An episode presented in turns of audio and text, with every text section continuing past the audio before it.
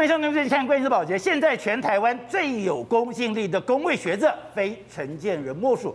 但陈建仁今天在他的脸书里面，竟然贴出了一个耐人寻味的文章。他在文章的标题就讲：如何快速重建流行曲线跟指挥中心的公信力？难道指挥中心的公信力已经丧失了吗？我才需要快速重建，而且他是从校正回归治乱开始，也就代表陈建人也认为校正回归是有乱，所以我才要治乱吗？他引用他一个学生的说法，这个学生说要考虑提供民众当日的确诊数跟预估的追加数，他说这才是坦然面对透明化，才能够取信于民，平息争议。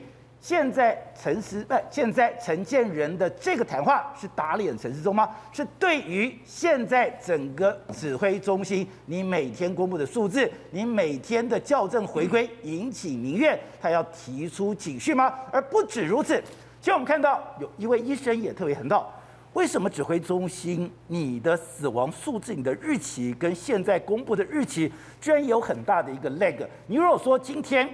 我是做筛检，因为我的量能的关系，所以我中间会有个误差，这个大家可以接受。可是我们要问的是，你为什么二十四号、二十六号、二十四号、二十三号你过世了，结果你到二十八号你才同整来公布，你的行政效率真的那么差吗？好，我们今天请到两位，对大方首席的财经专家黄教授，你好。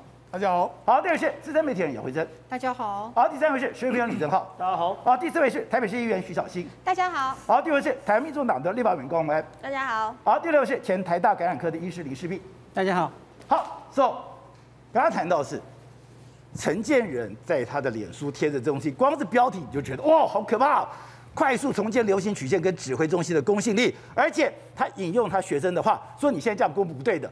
你除了公布确诊数以外，你要公布预估的追加数，否则你就没有办法平息争议、取信于民。没错，今天我们指挥中心公布，我们有五百五十五个这个病例，包括说今天的新增病例，还有校正回归的这个病例。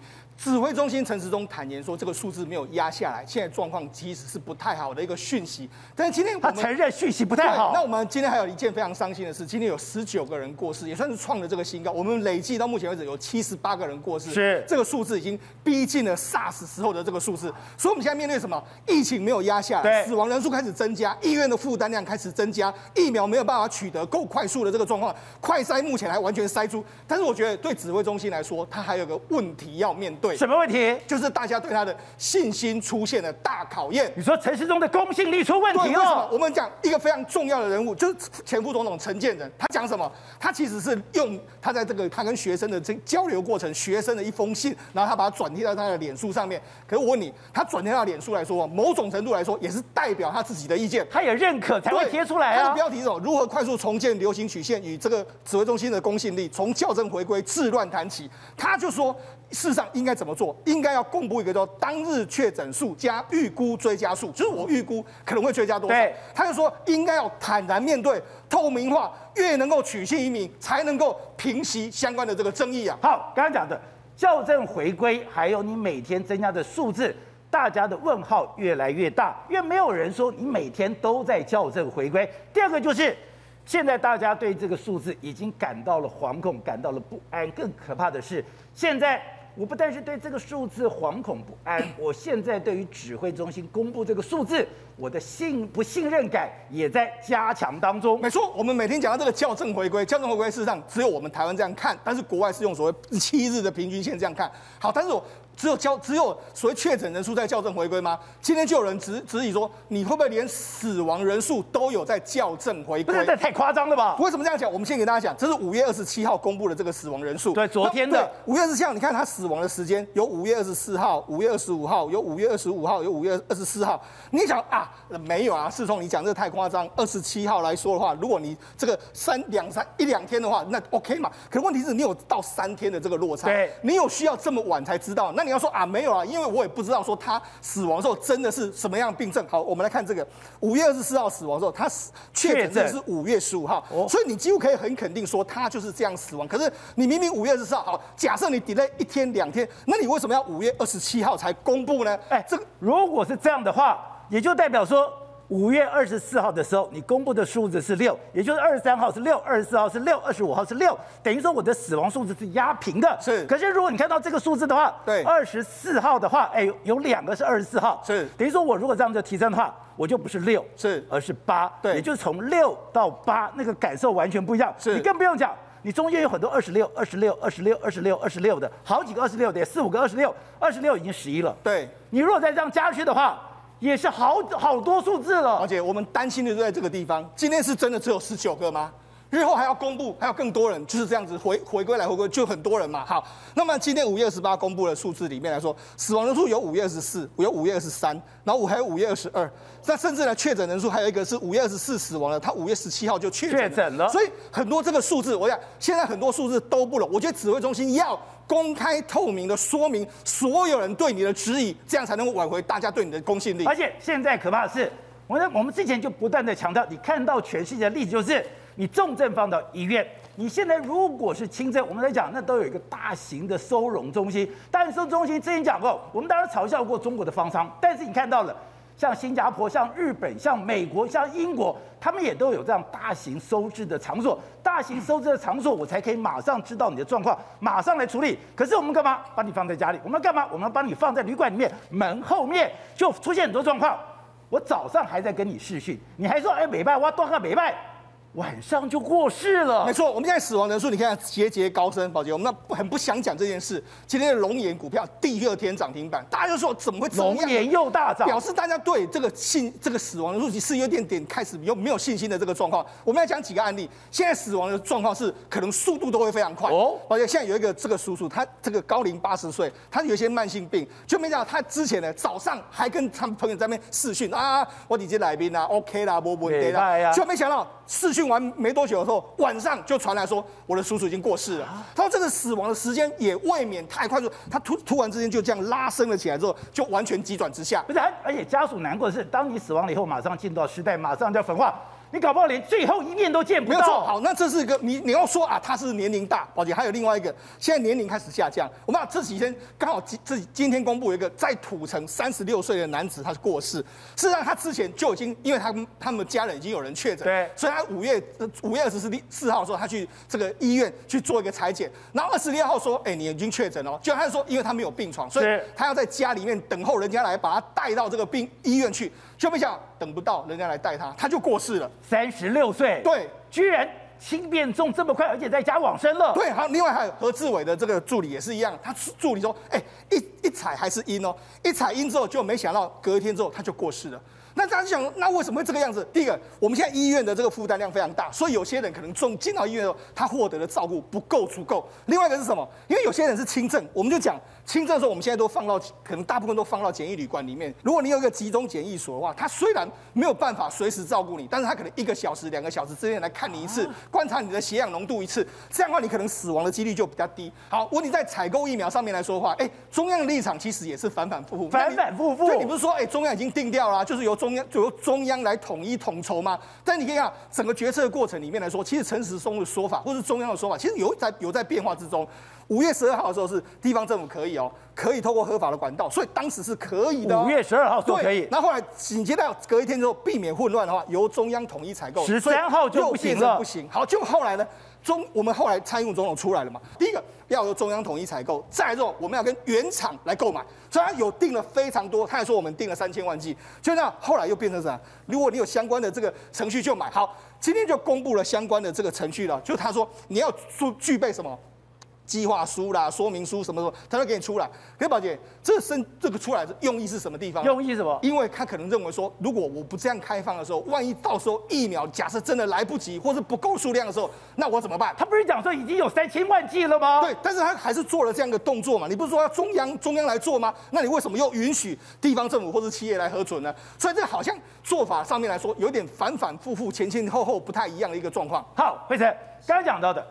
现在大家担忧的是，你指挥中心是不是你的权威受到挑战？你的公信力现在被的质疑。如果你的公信力被受到质疑的话，你在打这场战争就不能如备实质了，你就不能统一上下协调了。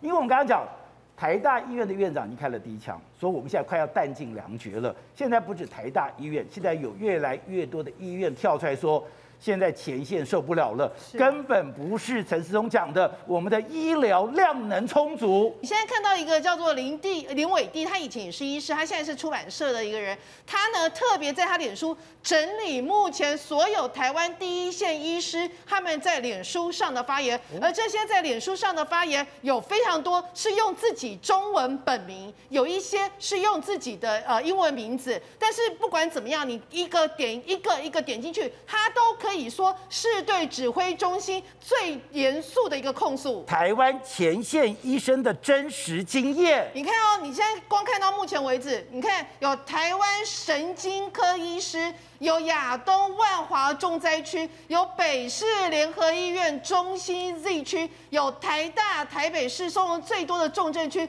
有智利联合中校医院，然后呢有联合阳明苏一峰医师，甚至现在连林口长庚的医师全部都跳出来。我跟你讲啊，其中光第一个呃所谓一个刘令贤医师，刘令贤医师呢，他所支援的地方应该就是离我们这边蛮近的那个集中检疫所，哦、就是那个饭。饭店，结果呢？他自己说，他文章里面写，他说他一开始去讲说，哎呀，那可能是个饭店呐、啊，他可能只是去那边，呃，怎么量量体温啊，感觉上不会是一个很很很复杂的地方，很重灾区。去一个五星级饭店上班，觉得应该轻松自在的。结果你一去，你知道吗？他说他整个傻眼，因为跟他交接的学长们，就是之前的那个医生，直接跟他说，现在里面有七个病人，而七个就是七个病人比较严重，而这七个病人比较严重，里面有四个已经是明显的眼氧。气的浓度低落，而这个呢，他们开始要叫救护车，救护车叫了三个小时都还没有来。救护车叫了三个小时。对，然后他说呢，因为可能是要等指挥中心去搞清楚到底这些人要送去哪一个医院。对然后呢，他说他们在集中检疫所那边是不能打针、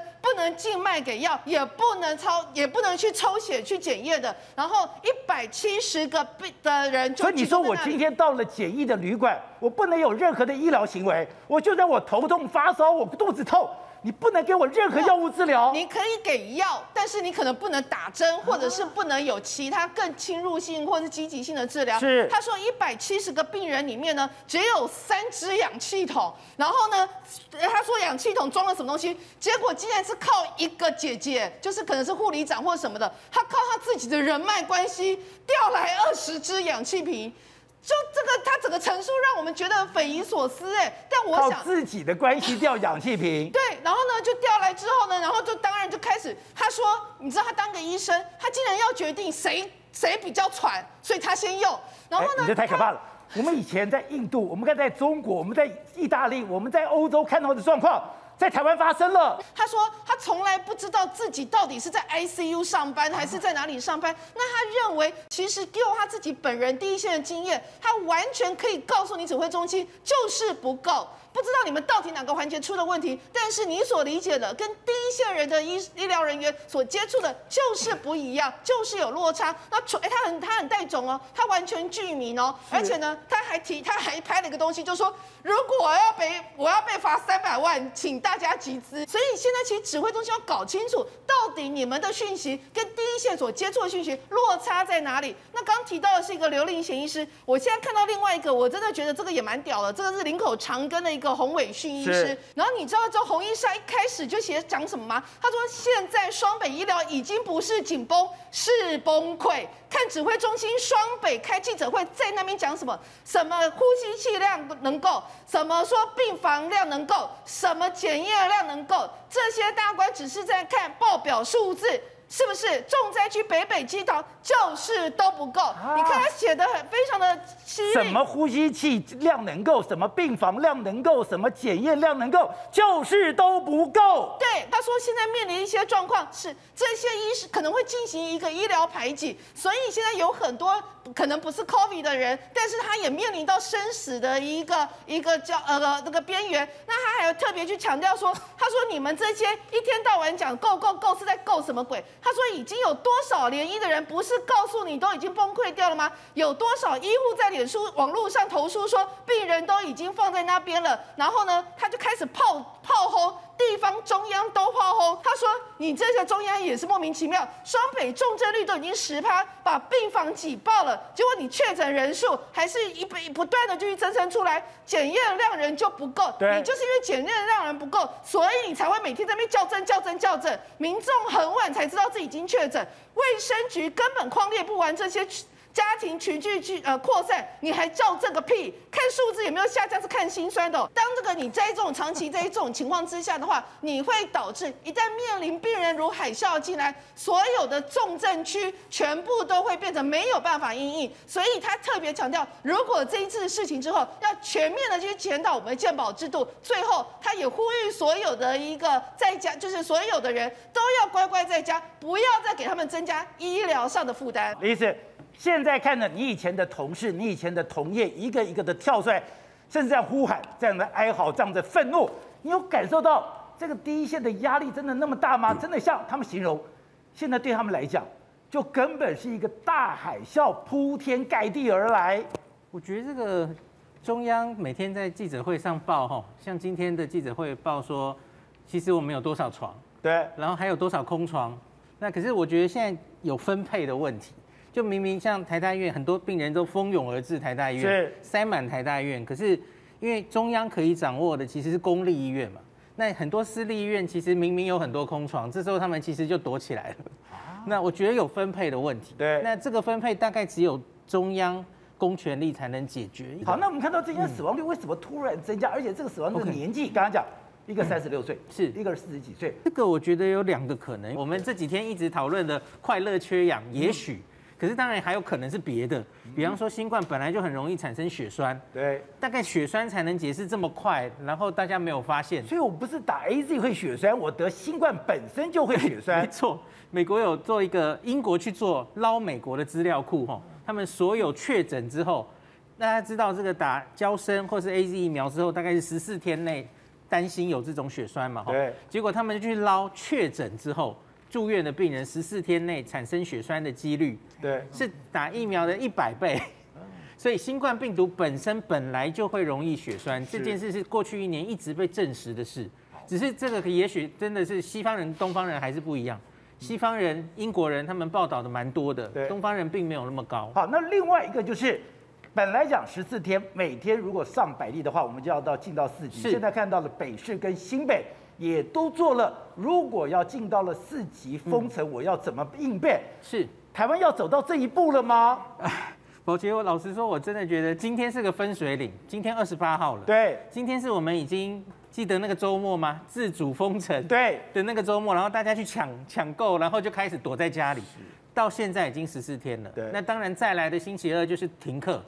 所以现在开始，假如我们还不能看到人数慢慢确诊的人数有下降的趋势，我觉得大事不妙，大事不妙，就是我们前面做的这些事情，没有办法有效的降低 R 零，挡不住。对，那这这种时候，我觉得一定要再做什么事情。那我觉得真的有可能，如同双北已经在想往第四级的推演，你要做到非常严严重的工位措施，让减少人流，而且要有强制力。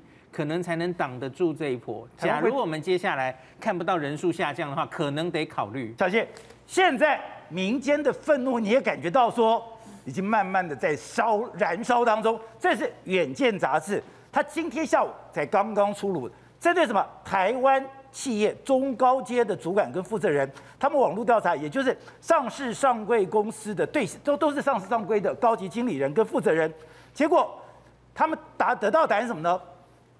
这些上上位的百分之九十三的人认为说，我要打国际认证的疫苗，只有百分之二点二说我要打国产疫苗，有百分之八十二的人居然这么高，我不满意指挥中心近期处理疫情的整体表现，我有百分之八十七点七的人认为，连我们现在不是停停到六月十四号，他说六月十四号后的疫情的警戒我都不乐观，更可怕的是。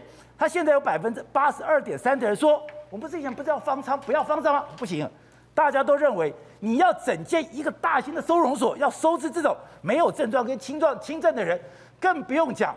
现在地方政府要不要开放？现在有百分之五十多的人，百分之六十多的人认为你应该要开放了。八十六的人都认为你要开放民间的企业，你自主可以自行筛检你的员工。还有，现在竟然有百分之六十二点六的人想要出国打疫苗，哎，代表我已经不能相信政府了，我只能自力救济了。是，现在很多的企业哈，他们其实有时候，我们在下节目也会打电话给我们，就说啊，好紧张啊，看到这个疫苗的情形，看到政府的处理的情形，都发现跟之前是不一样的，大家已经开始有点慌了，想要去自力救济，希望能够打到国外合格的疫苗。对。但是我们看到这个时候，虽然昨天、今天要到了这个十五万剂的莫德纳，可是呢，其实政府的功课是还没有做完的，成绩单是还没有叫出来的，但已经开始有人在网络上面去带风向了，尤其是我。认为，如果作为执政党的发言人，你讲话应该是有公信力的。但让我们看到一个很可怕的一个数字，他说，为什么这次莫德纳只进十五万剂？是因为如果一次进太多的话，没有办法消耗完。十五万剂而已，我们就没有办法消耗完吗？台湾消化这种疫苗的能量只有十五万剂，是，所以我就受不了了。要讲话要负责任哈，我就去算，我们定了五百零五万的莫德纳，如果哈，我们就假设说它十五万是一个月，因为在两度 C 的情况之下，这种 mRNA 的疫苗可以使用期限是三十天，好，这是有科学依据的，除下去。要三十三点六个月，相当于二点八年才能打完呢。如果台湾的这个消化疫苗的数量，一个月只能十五万剂 mRNA，等于要二点八年才能把莫德纳给消耗完。这不是很可怕的一个数字吗？我们不是说一年就要打完吗？所以，要么是政府根本就没有去安排好接下来疫苗施打的这个进度，要如何去施打？是要在外面设站吗？还是只能在医院里面一天能够施打多少人？你没有安排，所以你告诉我说一个月可能就是十五万。对，那另外一个就是说明明这一批就是因为很多人在骂，所以好不容易调来的，那你可以直讲嘛？我们都知道这个争取疫苗很辛苦嘛，不要到时候又来了三十。十万四十万，我们的量能突然又变成三十万也可以消化，五十万也可以消化，这样大家就会觉得很奇怪。我们再去跟香港一口气就是一百万，是我们来跟香港去比较哈，香港一次都是近一百万的。我们看一下香港的人口数七百五十四万人，比台湾少很多，它的面积也比台湾小。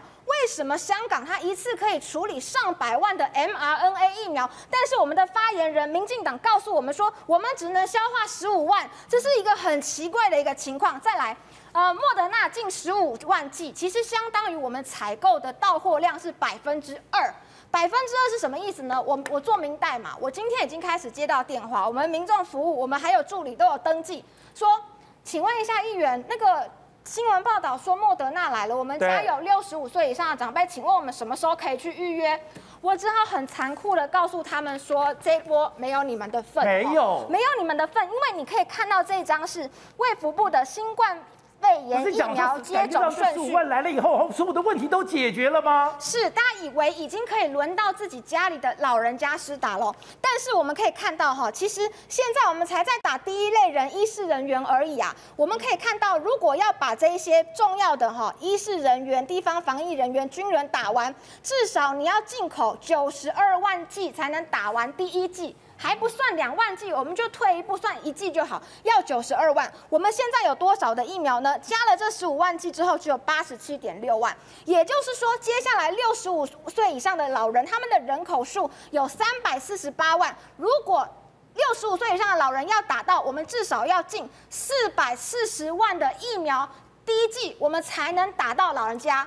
所以 AZ 就算六月进来了两百万，其实还是不够的啊。所以难道你要告诉我们说，后面这一些包括慢性病，包括一般的成人，我们只剩下国产疫苗可以去施打吗？疫苗难道不用给大家选择权？我们当然是希望两三种疫苗，我可以试我的情况。那个杂志有百分之九十二的人认为，我不要打国产，我要打国外进口的。要打国产只有百分之二点二，是因为我们可以看到现在国产的进度其实是还不还不清楚的。第二期做的怎么样了？不知道。第三期有没有要做？不知道。如果政府去把所有未来就是从这边老人家开始，后面这一边全部要堵在国产疫苗上面的话，那不是变成我们一般民众没有选择权，只能去打国产吗？再来还有另外一个带风向是，很多人就说啊，那你为什么不早点去打嘛？好。在这个先前，先前其实是这样讲的哦，在一月的时候，那时候很多人都在讲说，我们应该要赶快去采购疫苗，因为世界各地都已经在争取更多的疫苗。当时很多民进党的人，包括林静仪前部分区立委，包括陈亭妃，包括蔡毅与立法委员，都说台湾很安全，所以不急着打疫苗，甚至说我们是防疫模范生抢疫苗很奇怪，台湾安全没必要。现在再回过头来怪民众。他说：“当时开放 AZ 的时候，你们自己不去预约，所以现在才没得打。我觉得这种事情怎么可以推给民众呢？怪民众，而且当时讲说。”我们是防疫模范生，如果我们就跟人家抢疫苗，很不好意思。是他们说没有必要抢什么疫苗，我们是防疫模范生，抢疫苗很奇怪。但是现在突然又推给说民众，你当时为什么不去预约？但实际上没有去打 AZ 的是医护人员，因为他们认为政府之后会进莫德纳，会进其他牌子，可能进 BNT，所以他们想等看看 AZ 开放的时候，民众的预约一直以来都是爆满的，所以请民进党不要买不到的。时候就推给民众，什么事情做不好就又怪民众，这其实都是执政党的责任才对。好，这红安，今天陈时中居然做了一个退让。我们看到他之前哦，本来蔡英文总统咬得非常死，可是没有想到，当蔡总统拍板定案之后，五月二十八号，陈时中居然讲，地方政府或企业，你可以申请 COVID-19 疫苗专案输入流程，执行计划书。药品说明书量数量计算冷链供货原厂授权书有效时间，还有国外上市证明跟替代文件，你怎么敢去打脸蔡总统呢？他有两种可能，第一个是我一继续用我我知道压力太大，我挡不了，我用行政程序挡；第二个是他根本就知道疫苗不够了。他今天政府买不到疫苗，只好让民间去买了。是的，宝杰哥，如果现在政府的疫苗的采购让大家安心的话，为什么今天地方政府或者企业要来淌这趟浑水，一起来帮忙买疫苗？甚至像我们昨天看到的郭台铭郭董事长，他自己也要捐钱出来买好疫苗之后捐给中央政府。但是这一切的一切，就是问题是卫福部还有中央政府到底现在的态度是什么？所以你看哦，他八项文件里面还有一项就是冷链及仓储设备。为什么要这样子写？因为今天其实陈时中早上在立法院的时候，就有委员问到他，就是这一件事情了。他就告诉大家说，因为我们中央政府的冷链呢，也要到一月才能够完成，明年一月。所以就是如果今天你要铺货，那个量要够大的话，他就讲说啊，今天现在我们可能排的。难怪颜若芳讲，我们只能搞定十五万剂，我们的冷冻仓储根本不够。呃，冷链仓储可能会分两种部分，莫德纳的冷链的要求可能相对来讲是还好，因为它的保存。条件是相对比较简单的，但是像 BNT 这一种的这个疫苗，它的保存条件比较严苛，所以它的冷链可能就不是现在我们政府的冷链可以去处理的。所以为什么它里面委托的这个文件里面还有一项是专门要写到冷链及仓储设备？因为它必须要保证你进来疫苗的这个厂商，那你的冷链跟仓储你打算怎么做？好，那现在我们看到了柯建明已经讲了，今天郭台铭想要去买的一百亿花一百亿买的这个疫苗。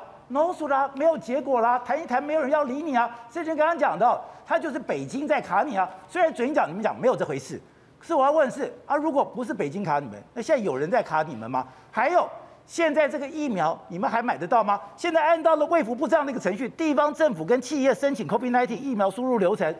你们会去申请吗？过得了关吗？对，我只能告诉大家是说郭董在努力当中，但是这没有放弃吗？没有放弃啦。这个其实就是现在目前如果卫福部出来的这个流程是这么明确，要八项文件的话，那其实就好好的走这个管道来做申请。但是昨天其实真的要跟大家澄清的是，因为其实郭董是说他在这个过程当中其实都是商业的谈判，并没有所谓的那一篇报道所讲的什么北京的外力介入。所以在这情况之下，郭董还是有这个心想要来捐疫苗。也也也对柯文对柯建铭不是讲吗？后来不了了之啊，在谈以后，对方根本就不理你了。那是那是柯总召讲的嘛？那我是那是柯建铭自己说的。那是柯总召讲的啊，所以我觉得这个过程当中，当然可能在过程上他故意讲这个干什么？没有，所以我觉得昨天这个报道真的很奇怪，因为其实一般商业谈判，我们就是尽量 low profile 低调一点嘛。对，还没有成之前，不要去见报死见光死。结果没想到昨天有。所以你说昨天是故意有人让他见光死？这个当然一定是故意有人泄露才会知道这么 detail 的过程嘛。但是他又加了一个好像是北京外力介入造成破局，所以我只能告诉大家说，其实郭董他还是有这个心，还在努力当中。关键时刻，宝洁同款防疫神器。日本夏普鹅眼科技防护面罩，不反光、不眩晕、不起雾，清晰高透视，让你舒适抗疫一整天。全网最低价，再送会员购物金，只在悠悠好物购。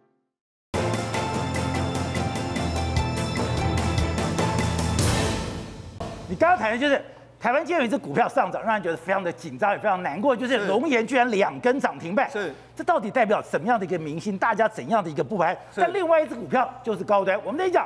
高端的股票在最近大涨，可是它的涨跟跌似乎都是，如果我们要不到国外的疫苗，如果说今天蔡总统讲，哎，我们的国内疫苗要有信心了，甚至讲说我们跟国内疫苗已经买了一千零五万，哦，砰砰砰就往上涨。对，可是现在昨天才的莫德纳十五万剂来了，对，它今天又跌了，是，所以它我们的国产疫苗也就高端。跟外国疫苗能不能进来？对，有一个跷跷板的效应。没错，事实上今天股市大涨，但是高端疫苗却出现一个下跌十七块的这个状况。那很多人问为什么？因为第一个原因是因为莫德纳真的要来，外国的疫苗十五块就把它吓成这个样子。接下来还有包括很多的疫苗或者传言中的疫苗都要来的时候，当然大家都认为说会排挤掉我们的国产疫苗。尤其刚才我们讲到《远见》杂志的这个这个调查里面，有九十几趴人不愿意打国产疫苗嘛？对。有只有二点二趴的人对愿意打国产疫苗，所以当然会对二点二趴，所以当然会对他们的信心产生一个非常大的这个状况。但是我们我们必须讲了，我他这个国产疫苗的这个高端股票，它去年从二十七块一路飙飙飙飙到现在为止来说，它总体的市值已经快要逼近九百亿。那我们必须讲了。因为去年到现在为止来说的话，很为什么很多人说他在这个不论是炒作股票或质疑他的这个状况里面，的确很多人因为这样而发了这个大财啊！你刚才讲从二十七涨到了最高四百一十七，对，而且他现在。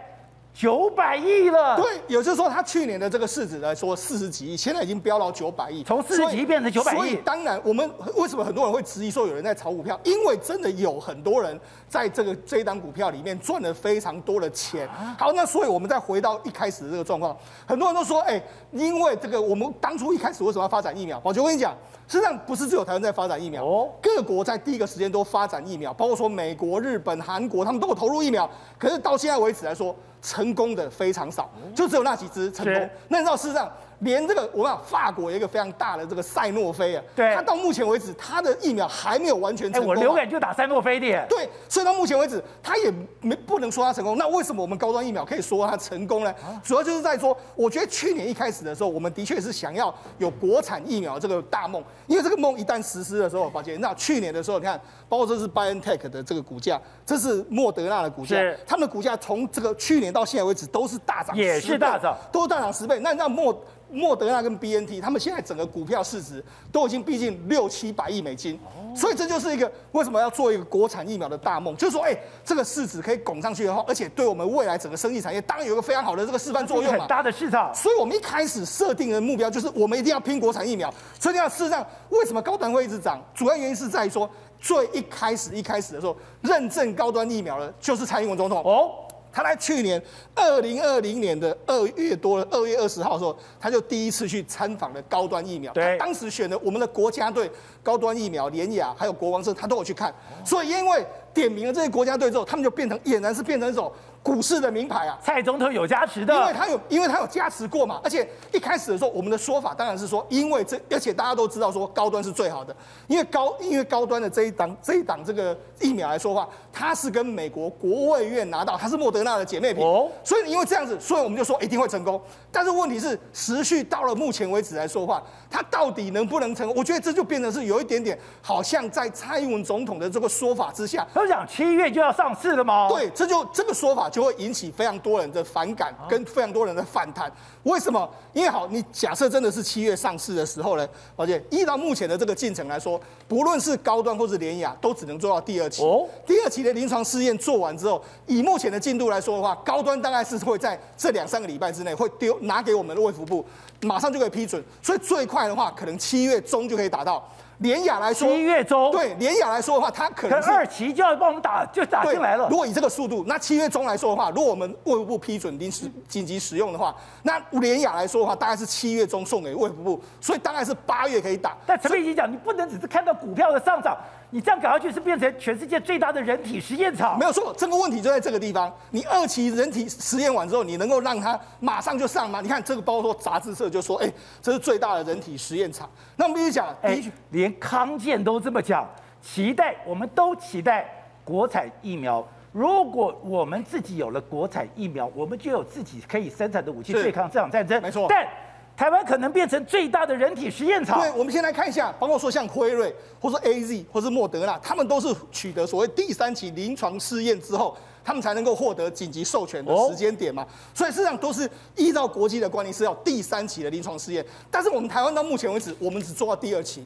我们做二期，那二期跟三期大概有怎样一个差异呢？差别在哪里？实际上，连这个医生潘建志，我们知道他立场其实是比较偏绿的，对连他都反对。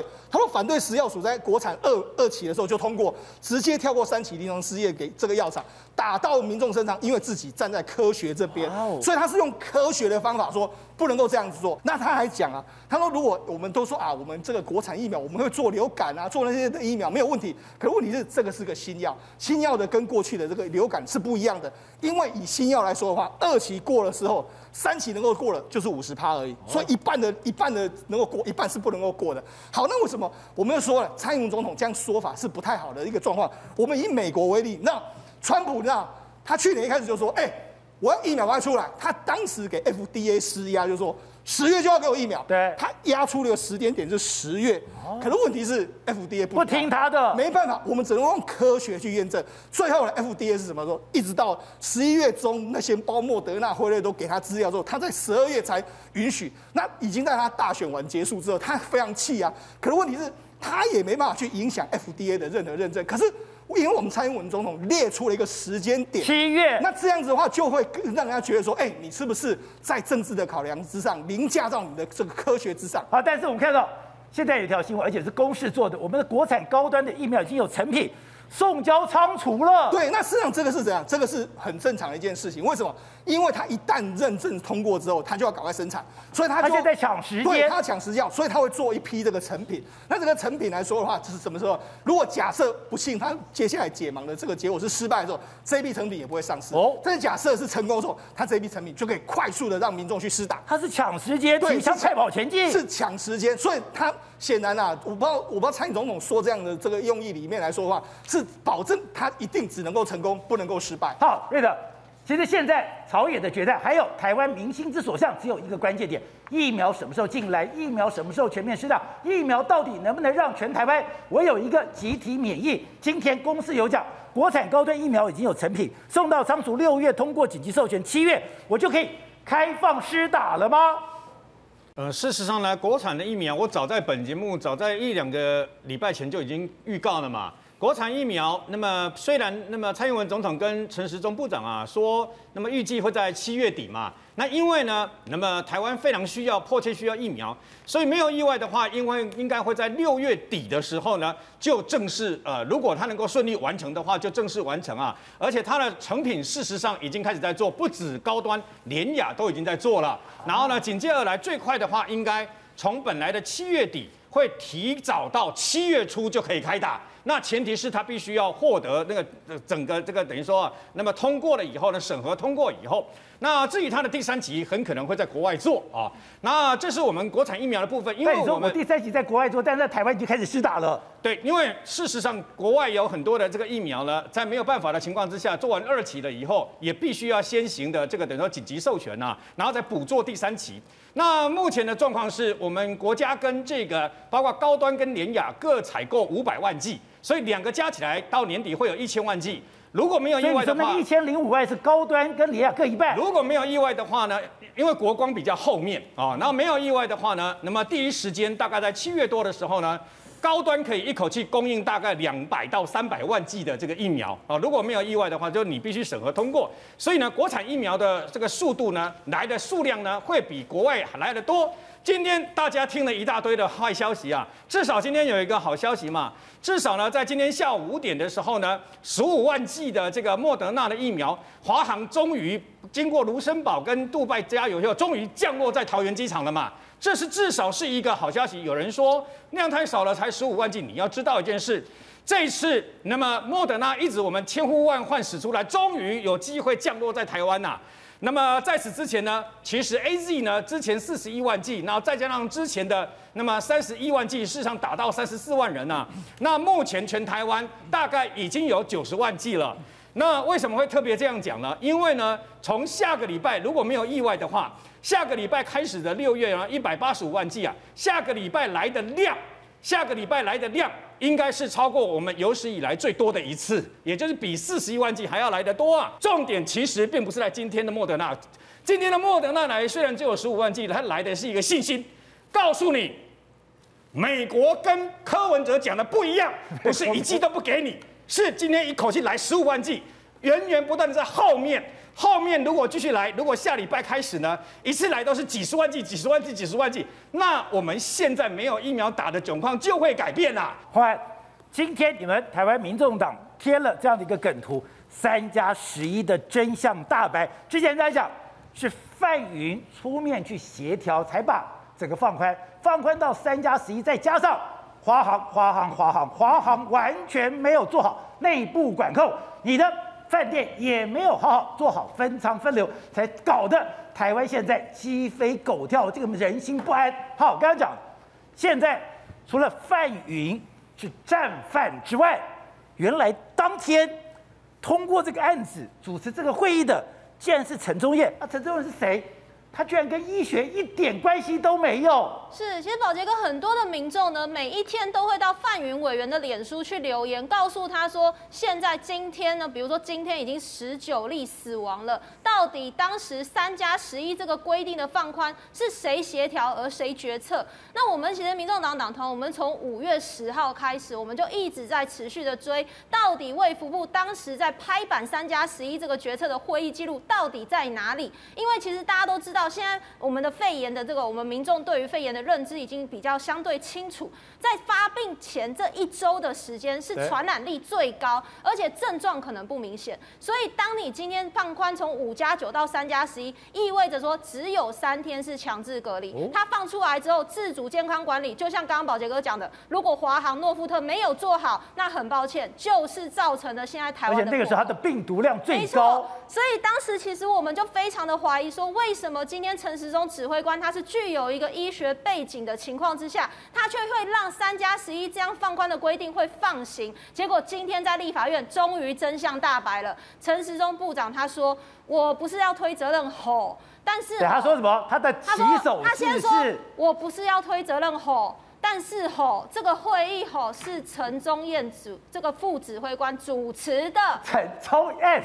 结果就陈时中把责任推到陈忠彦。对，大家想说好，第一个陈忠彦副指挥官他本身哦，如果你去看他的背景，他其实是是成大建筑系跟逢甲大学都市计划研究所，他完全没有医学背景。对，而且他过去其实是内政部的政务次长。那大家可能会好奇说，为什么这样的一个背景来当我们的副指挥官？其实是因为他负责的是边境管制，所以边境管制的一个副指挥官主持这样的会议，OK。但是你的会议上有没有？没有工位相关的专家，因为今天你要从五加九放宽到三加十一，这是工位的背景去做的。所以呢，今天陈时中部长犯的第一个错是，今天你说他主持这个会议，但是你今天身为指挥官，你难道不用拍板吗？你难道不用在会议记录上面去同意说他要放宽这个规定吗？最后，既然我们的陈时中部长告诉我们，我要去查查看有没有这个会议记录，因为有可能呢是同仁代为觉醒，我们要回去看。一推二五六，对，这么重大的事。他说他都不知道，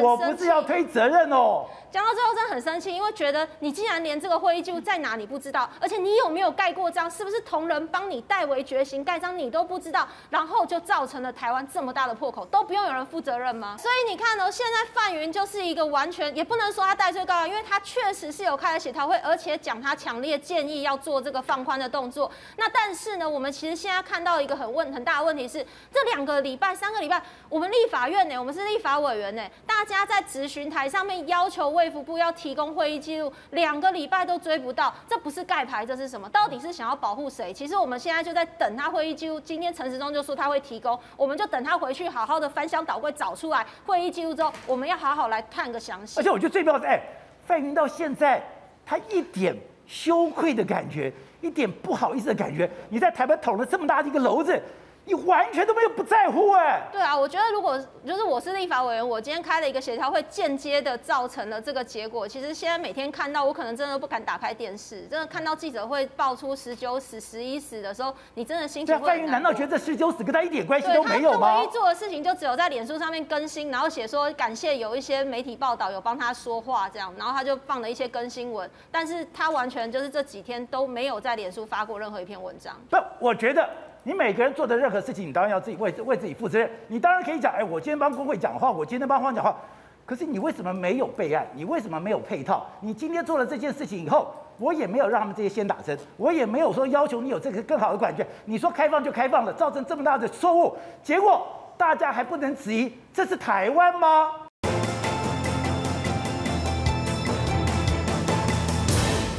这样。在二零一七年，当时电力不是非常不稳吗？非常不稳的时候，其实我们在节目就不断的讨论有个现象，很多家庭的电压是不断的在降压当中。那你的电，你的灯会突然咻咻咻咻在那边忽亮忽闪、忽明忽暗、忽明忽暗，有那种闪烁。还有你的东西变得好像很容易坏掉。结果这种现象看起来要回来了。今天在 PD 网站就有人提到说，哎，刚刚不断电系统叫了一下，叫了一下才发现。原来今天的电压超低。我先跟大家讲哈，台湾是一百一十伏，原则上都是供电一百一十伏。可是你一百一十伏供出去，你可能会稍微掉一点点，这是很正常的。大概一百零九甚至一百零八，很勉强可以接受。大概就在这边这个区间这样动来动去。可是呢，今天这个 PTT 网友爆料是什么东西呢？说啊，他们的不断电系统低于一百伏的时候会启动。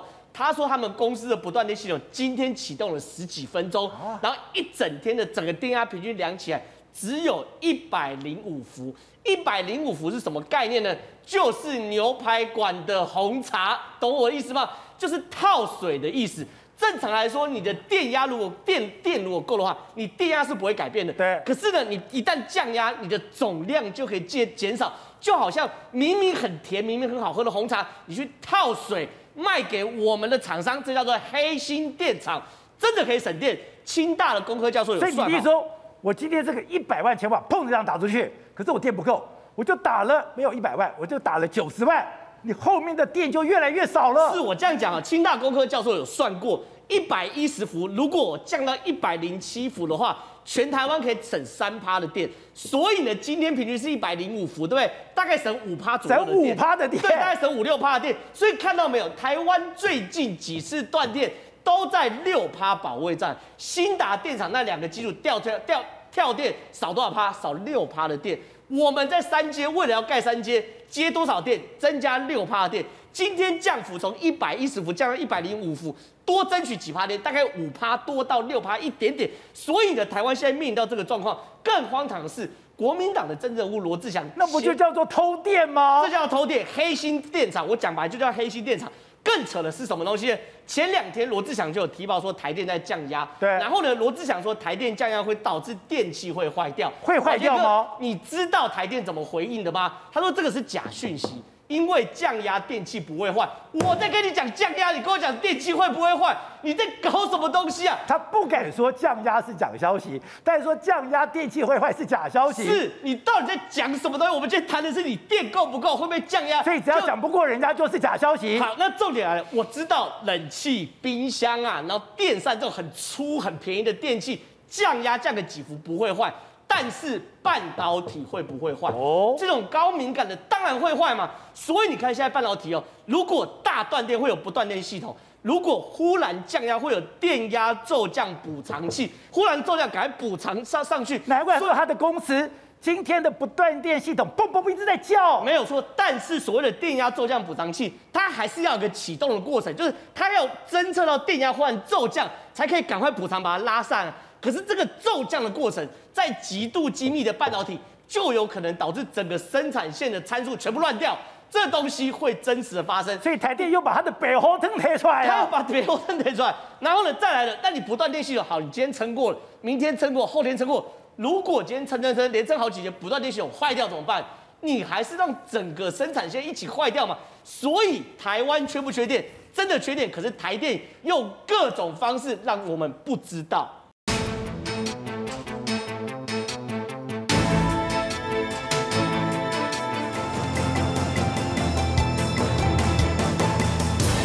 就看关键时刻。今天台北市长柯文哲对陈时中开炮了，而且他用了一个欧吉桑最喜欢用的是你阿达玛控股力。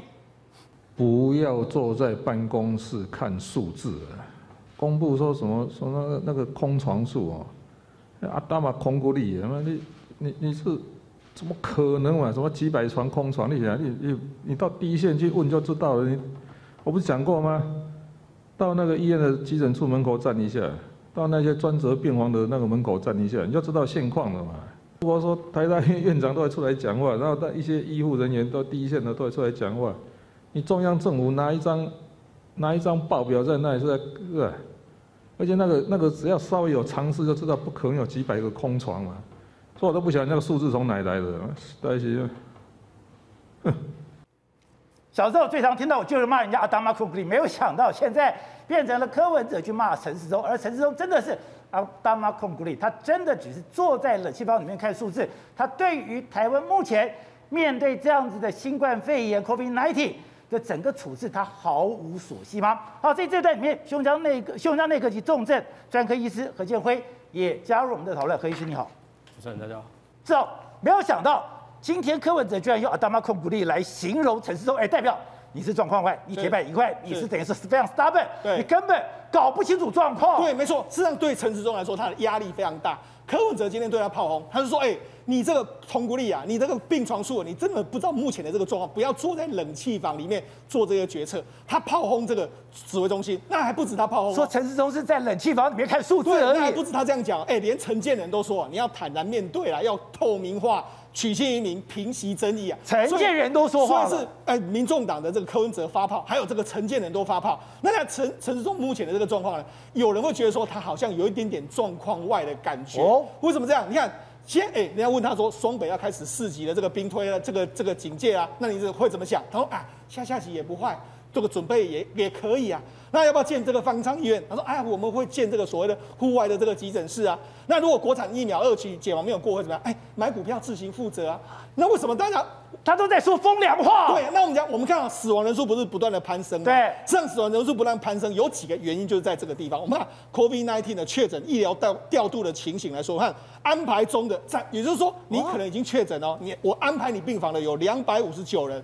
那联络中的就是我，哎、欸，你已经确诊了，我赶快联络你，有两百七十三人，这么多了，已经占了百分之十确诊人数的百分之十，目前都还没办法安排。哎、欸，代表安排中的是你也不在旅馆，你也不在集中检疫所，你也不在医院，等于说你在家的有两百五十九，甚至我还在找人的有两百七十三。所以你到底你你的资源够不够？其实如果从这个数字来说，的确有慢半拍的这个情形。而且陈时中今天讲，你看这个数字的确不是一个很好的状况，因为你虽然用。回归校正，校正回归，对，连陈建仁都讲，你这样子会失信于民，你要坦然面对，取信于民。如果你从大家用的七日线的话，很清楚，你的曲线是往上升的，甚至更可怕的是，你的死亡曲线也在往上升。没错，这是什么数字呢？绿色这条线是所谓的七日线，那黄色这条线也有人用十四日线来看。这两个线现在都是在往上的这个数字，包括死亡人数也在开始往上攀升，甚至连陈时中今天都说啊，没有错啦，我们目前如果用回归校正的校正回归的数字来说，这个疫情人数好像是在高峰没有降下来。他说这是一个高峰没降下来，他说这是个很不好的这个状况。好，那刚刚讲的，现在很多双北的医生，很多医疗前线的人都觉得无法忍受，没有想到我们现在的病床，我们的医护人员。连呼吸器都不够。没错，现在一线的这个医护人员是说什么？哎，我们在医院里面打仗，其实是资源是不足的。包括说今天有非常多医生都跳出来，昨天的台大医院也这样说嘛，不要让一线的这个医护人员现在所谓弹尽援绝嘛，没有粮草这样的局面嘛。可是问题是，今天指挥中心还说什么？哎，昨天台大说你你的这个病床数不够，他说啊。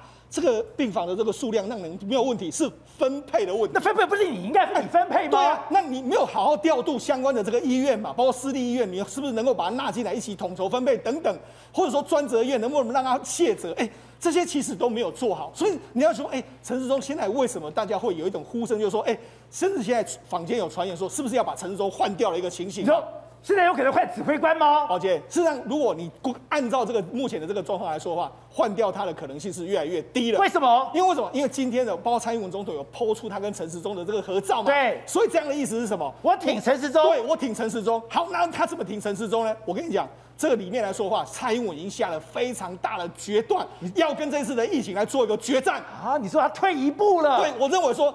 事实上，民进党现在盘算里面有两招可以对付这个疫情。第一个，我要快速的让这个钱发下去，打钱，类似川普的这个方式。所以你看，他今天开始就说，哎，六月四号前就可以下去了，这是一招。但是终极的大杀招还是在疫苗的身上。好，我们看到在五月二十六号的时候，蔡英文还用自己脸书用一个梗图：疫苗采购三原则，疫苗攸关国人健康，涉及严格的供货冷链，紧急授权程序由中央统筹采购。当时也讲。你地方不用再想了，由中央采购。我话已经讲死了，我已经拍板定案。可是没有想到，陈时中今天竟然讲，地方政府跟企业，你可以申请 COVID-19 疫苗专案输入流程。你的委托药商，委托药商，你的只要你的证件合格，召开专家会议，你就可以通过。啊，你不是在打脸蔡英文吗？蔡英文才说不可以，那陈时中为什么又通过了一个输入流程？你这个刚才说，现在。疫苗输入台湾的状况可能不如民进党原来的预期。你如果要硬推所有的国产疫苗，你会引起社会很大的反弹。干脆就看到蔡英文就破罐破摔。蔡英文现在我就干脆开放，你也从这点可以看出来说。台湾现在的疫苗有多么样的艰难？现在的疫苗的施打有多么的困难？没错，今天我们指挥中心颁发了这个地方或地方政府或者企业输入 COVID-19 输入的这个流程公布出来之后，你会觉得说。宝姐，这真的是陈时中的决策吗？不是，当然不是嘛。因为打脸蔡英文的。因为在之前的时候，蔡英文不是说我们有这个分工嘛？我们用他他用国安的理由下来介入，对？下来介入之后，他就说什么？疫苗分配其实是由蔡英文来分配嘛，哦、他来主导嘛。那你负责这个防疫嘛？那包括苏院长负责所谓纾困嘛。所以他现在有所谓的他分分分仓的这个。也就分分互相合作嘛，就疫苗不管对外对内都是由蔡英文负责。对，甚至之前不是有非常多报道，就是说是蔡英文连夜都在那边打来打去，所以真正疫苗拍板定案的绝对是蔡英文。好，那你我们讲。为什么我们说蔡英文可能出现那个大让步，或者说他已经知道说，反正决战就是这个地方，我也就豁出去就跟你打，我不播了。为什么这样说？你可以看一开始的时候，其实立法院备选的时候，当时卫福部的是说可以自行采购嘛，所以你可以看到卫福部的立场从一开始就是说你可以自行采购，但是呢。五月二十六号，蔡英文是说不能够自行采购，你要用中方中央来统筹，而且我们要跟原厂购买，对不对？原厂购买，然后还我们还买了三千万剂，所以他讲的都非常的斩钉截铁嘛，因为我们三千万剂你也不需要买了嘛。可是问题是，为什么他现在搬出这个中这个状况？因为没有三千万剂了。因为到目前的这个进度来说，我们指挥中心的说法是说，我们希望能够到十月的时候能够达到一千四百万剂，约莫六成的防护嘛。十月才有一千四百万剂。十月的时间点，宝姐，从现在我们现在五月底六月都还不到，如果一直拖到十月，十月有四个月的时间，这四个月的时候时间，如果我们到那个时候我们才能够才能够解封，或者说才能够降级的时候，宝姐，我们的经济不已经到什么样程度了啊？你说我们的经济撑不到十月？当然，你到了十月有六成，我们才可以恢复到最基本的生活，是，我们才可以正常的去餐厅吃饭，对，我们再去看电影、看艺文活动，甚至我可以上健身房，是，可是。这些的商家他撑不到十月了。对，好，那如果真的到十月的时候，你觉得我们死亡人数会多少？这都是民进党、啊、对哦，今天都十九了，都是民进党没办法承受，所以他现在下了两招嘛。我纾困的话是可以撑短期，但是真正长期要决战的时候，还是重点还是在于疫苗，疫苗，疫苗。事实上，今天公布的这个输入流程里面有一个猫腻，大家一定要看。猫腻，这是地方政府或是企业。宝姐，你觉得谁会申请的比较快？企业，一定是企业。所以他现在的意思是什么？地方政府你大概依照这个流程，你大概是绝对来不及。但是企业呢，它可以跳跳的，所以他要求什么？企业你可以快速的输入。对。所以现在已经很多企业跃跃欲试。我跟你讲，不是我今天才知道，原来很多的企业已经传后啊。是。原来地方政府是嘴巴说说的。是。地方政府你要做，现在都要从头开始。企业现在已经到了最后一关了。对。所以虽然是地方政府跟企业申请，但是企业才可能过关。我们我们俩之前不是有说吗？苹果公司愿意提供给台积电，对，问题是你没有这样的指引。如果你有这样的指引之后，台积电可不可以申请？当然可以，对嘛？所以现在就是这样，很多国外的疫苗就会从企业来。那包括今天这个第一个时间里面来说的话，郭台铭先生他也要出手了哦。不过很多单位都已经准备要出手，企业有的是钱，他们的程序可以跑得非常快，绝对比地方政府还要更快。所以他用这一招打打死所有的地方政府，你绝对不会比企业更快。我可以从企业这边收割大量的这个状况，可以解决我的疫苗的缺的问题。好，那所以另外就是，今天国产疫苗有一个公司所做的新闻是。它竟然已经进到仓储了。没错，事实上我们这样，我们目前的这个政府的规划里面有两支这个疫苗嘛，包括说像高端跟联雅要到这个七月可以开打，一个是八月可以开打。那因为他们现在二期解盲都还没有通过，但是呢，现在这个公司就报道说，他们已经开始把很多货都送到这个仓储里面了，包括说像高端跟联雅有数百万的这个这个针剂已经到了那个地方。那为什么要这样做呢？因为主要就是说，哎，我们也知道，他一旦紧急授权通过的时候，要赶快施打。所以他们现在都做了一些预备的这个产品在这个地方，但是万一没有过的时候，他们这些产品也是没办法做。难怪陈志忠讲二期不过，你叫股票致富。对，所以我就跟你讲，事实上现在民进党所有的作为里面来说的话，其实他都在赶一个进度，叫做疫苗的进度。好，小谢，现在民党当然压力铺天盖地而来，本来蔡英文都已经拍板定案，今天的所有的疫苗的采购由中央来统筹，但今天放了，因为死亡人数达到了十九。今天不但死亡人数达到了十九，龙岩的股票居然连着两天的涨停板，你就可以看出来说台湾的人心有怎样的不安。这还不咋如此，我们在前线最需要的就是医护人员守住防线，但现在。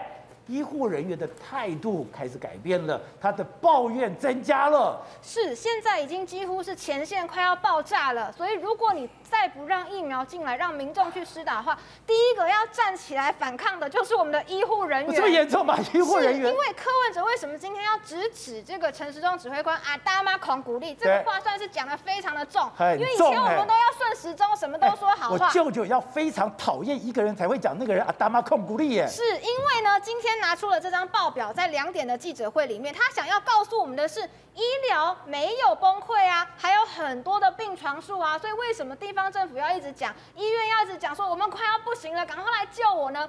但是这引起非常多的人的反弹哈，包括很多医护人员，我自己也接到澄清。第一个，有人告诉我们说，他的表姐是护理师，他的病房被改成专责病房，我想就是为了要让这个数字漂亮，所以很多的医院已经开始把一般的病房改成专责病房。然后他说，可是里面没有相关的医疗器材，住所就是这些医护人员的住的地方没有配套。然后呢，跟他们一起住的人也家人也没有打疫苗，他们就觉得说，我们在前线作战的人都没有受到政府的保障，我们是要怎么去？再来第二个哦，我接到第二个成型是这样，他是一个护理师，他现在住在哪里？他现在住在旅馆里面，住旅馆，住旅馆里面。我今天还帮他去接洽台北市政府的旅馆，让他移到另外一间去住。为什么？因为他还没有办法接种到疫苗，他怕他回家会传染给他的家人，让家人担心，让家人染疫，所以他只好一个人下班之后就去旅馆里面住。他不敢回家。是，所以这样子的情况，你要住在旅馆里面，在这么高压的环境，就这么多人，要多久？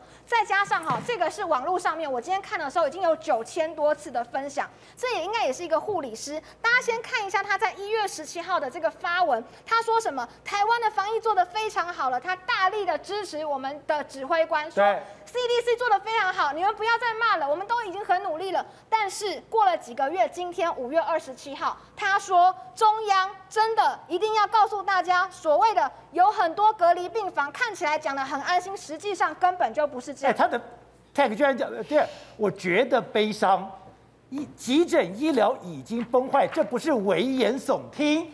是他谈到的是说，包括他这些病房哈病床不够，所以很多人都是躺在急诊室的外面。包括他说，昨天就有六个喘而且快筛阳性的病人在骑楼躺床架氧气瓶吸吸氧气。然后呢，还有另外一个血氧太差，只能上纯氧面罩，推到急诊室里面用高浓度的氧气，也是一个 PCR 确诊的个案。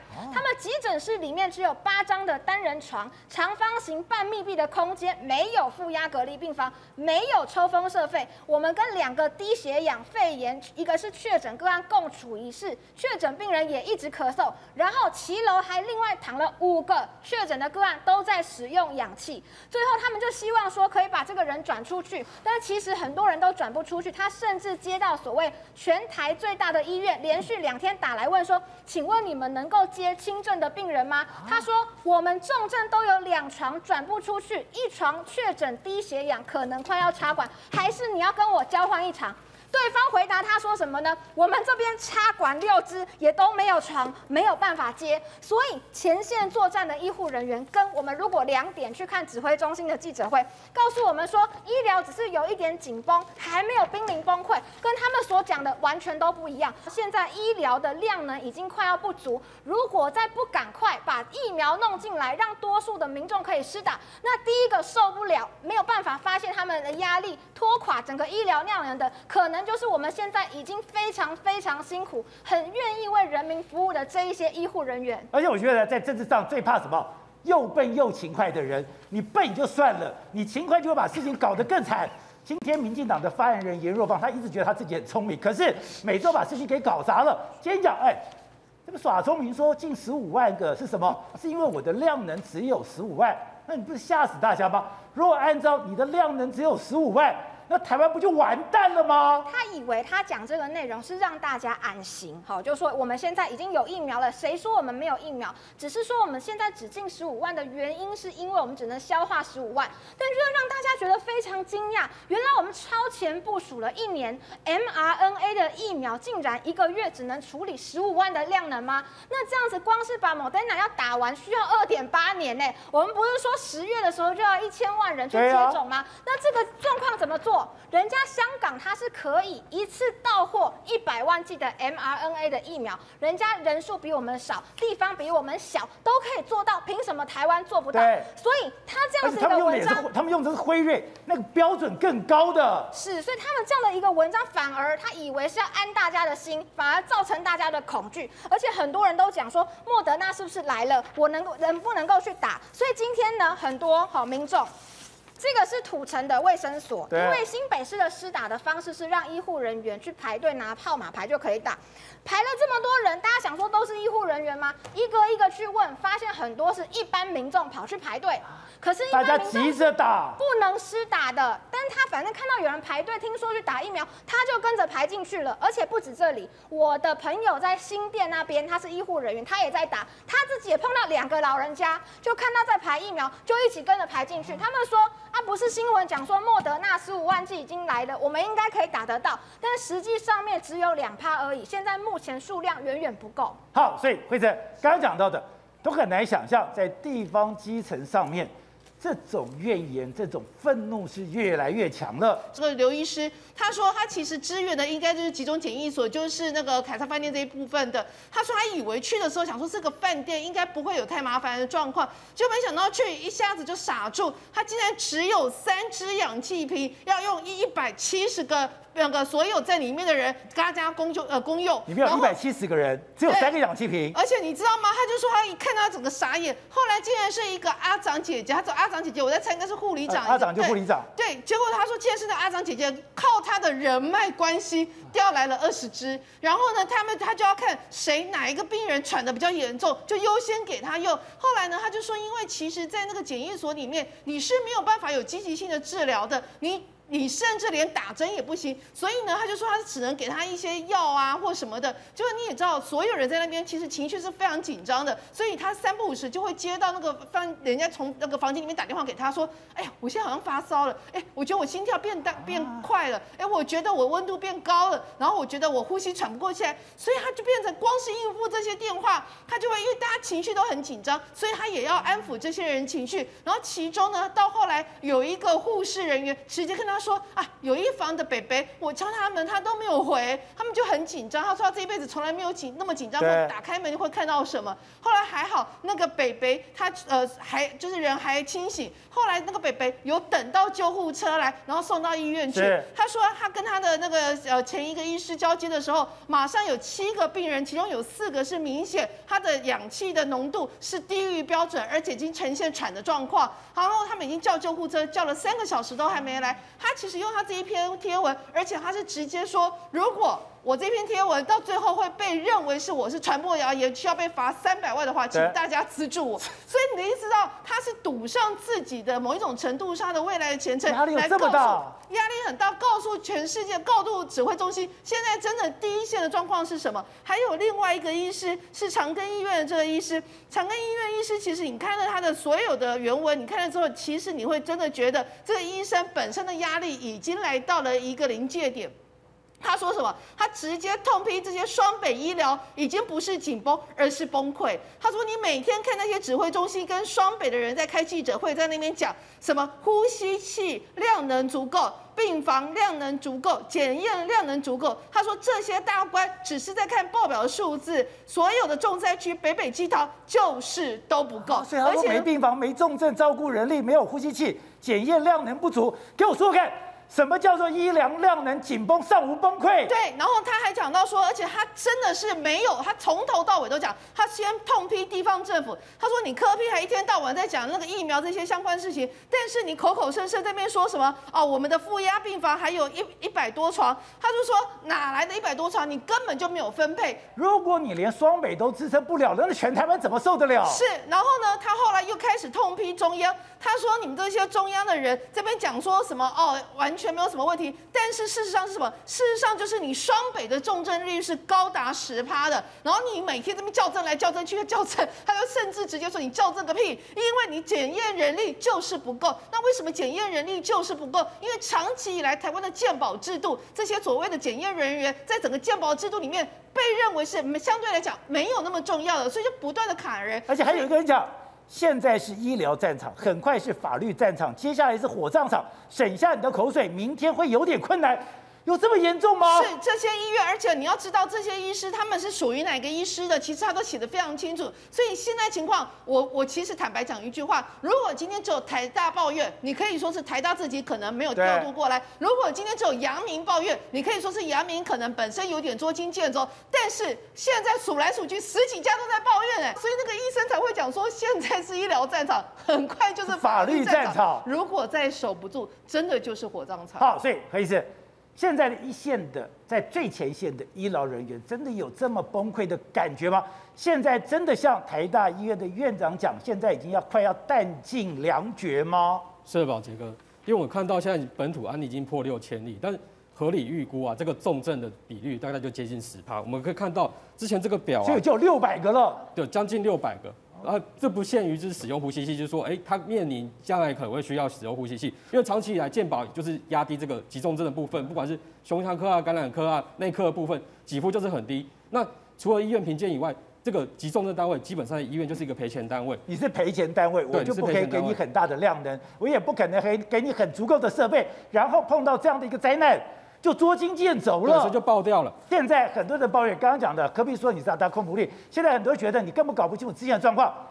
现在你真的觉得中央搞不清楚基层的状况吗？现在很多问题是你重症跟轻症没有好好的分流，甚至大家在一直讲，全世界都是做一个集中的检疫中心。你如果是轻症的话，你在这里，你有任何问题我可以马上处理。现在要想到我把你放到观光旅馆，看起来给你很好的设备，可是你是关在一个封闭的房间里面，你在里面怎么样了我都不知道。哎，刚刚讲。这个饭店已经好多，已经有两个人往生了。对啊，因为你在检疫所里面，毕竟它不是一个医疗设备嘛，它不是一个医疗的措施，所以它有很多，比如像刚才讲的，氧气可能不够，血氧机可能不够。对。那我要打针啊，或吃药可能也不太够。我们现在医疗量能还勉强撑得住，但是如果医疗量能开始撑不住之后，我们看现在这死亡率像一点三趴，如果一点三趴就是这个医疗量能撑不住，医疗崩溃之后，这会急剧升高。我们知道去年意大利、西班牙它可以高达六趴到七趴。六趴七趴的话就不是这个数字了，就是已经三位数了。你说那是在量能崩溃？你昨天特别提到说，那当你没有呼吸器之后，它的死亡数字会对，变得更可怕你该用呼。吸器之后不用呼吸，没有呼吸器可用的时候，这个数字会急剧升高。好，那现在我不断的把往南部送，现在整个不是只有双倍，现在觉得台湾的医疗都受不了了吗？应该说南部目前量能还充足，但是未来如果每天这样子几百、几百、几百这样增加，我们知道就是这个重症比例是固定的，是重症比重症病人就是这么多。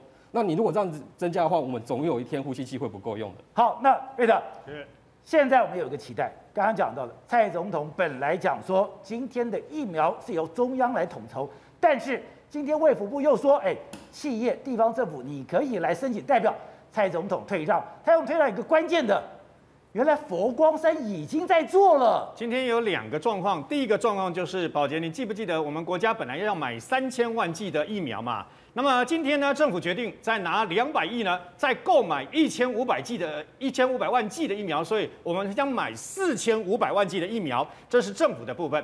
另外的部分呢，有三个单位，有三个单位，那么非常可能，那么跟我们呃完成他们捐赠疫苗给台湾的这个呃事实啊，一个单位佛光山，另外一个单位郭台铭，第三个单位日本。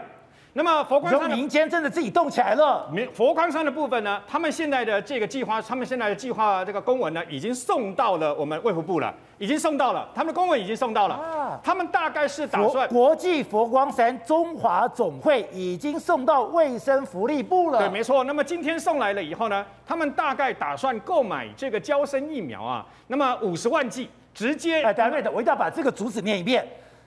知请同意国际佛光山专案核准捐赠美国交生药厂的疫苗，尽快协助跟原厂对接疫苗剂物流送抵台湾作业。不过佛光山呢，他是想要买五十万剂的胶生，那么胶生就没有这个问题了，没有那么复杂的这个呃那个上海复兴的问题了嘛。所以呢，佛光山这个是最可行的。不过佛光山会这不为什么呢？因为你必须要用由药商来提出，所以呢，佛光山应该会去找药商，然后提出包括你的这个原厂授权书、药品说明书跟执行计划书有八项啊。那么八项都 OK 的话呢，事实上。我们的食药署审核通过以后，没有道理不收这个佛光山要捐的五十万剂的这个娇生嘛，所以佛光山这个可能性非常的大，而且现在你确定喽，佛光山居然是跟和信医院合作。对，没有错。那么这是佛光山的部分是五十万剂，另外一个部分呢，郭台铭郭董呢，那那个上个礼拜其实就开始传说嘛，那么有关于郭台铭的部分嘛，那昨天这几天呢，沸沸扬扬的在传，就是说是不是破局了？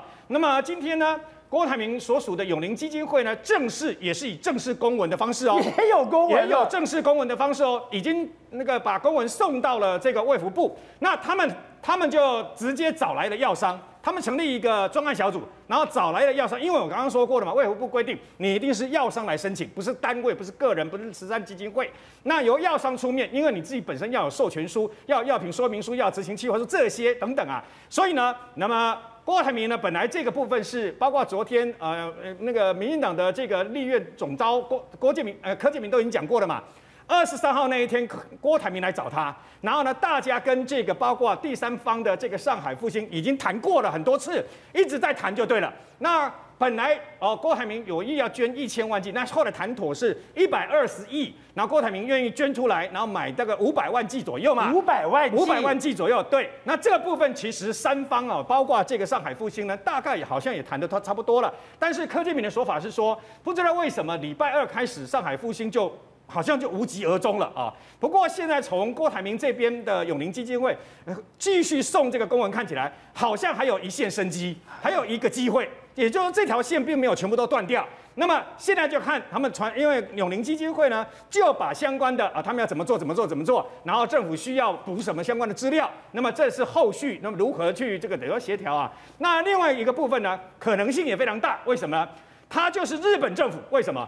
因为呢，那么。宝杰，你知道吗？在二十六号的时候呢，美国驻日本大使杨周进到了我方驻日本的这个呃，等于说类似大使的谢长廷的官邸吃饭，吃完了隔天，立刻有民进党的立委透露一个讯息：日本政府将可能捐 AZ 疫苗给台湾。今天，那么日本的媒体证实了以后呢，日本的参议员，那么自民党的高层，他们决定在明天把相关的全部的这个等于说，那么请愿书呢，直接交给日本首相的政府。日本的外相今天证实这件事，然后呢，乐观其成。那么日本的发言人也说，那问题是他们为什么会有这个等于说 AZ 疫苗？又很简单，日本买到了三亿六千多万的辉瑞、莫德纳跟 AZ 疫苗，那因为他们现在呢进了一点二亿。大概是九千，现在现货有九千亿九千万的这个 AZ 疫苗，日本本土没有打，没有打 AZ，那他们不想打。对，因为当时不是说啊，传说欧洲啊白人呐、啊、有这个血栓的问题嘛，那日本老人多，所以日本呢都打辉瑞、莫德纳，他们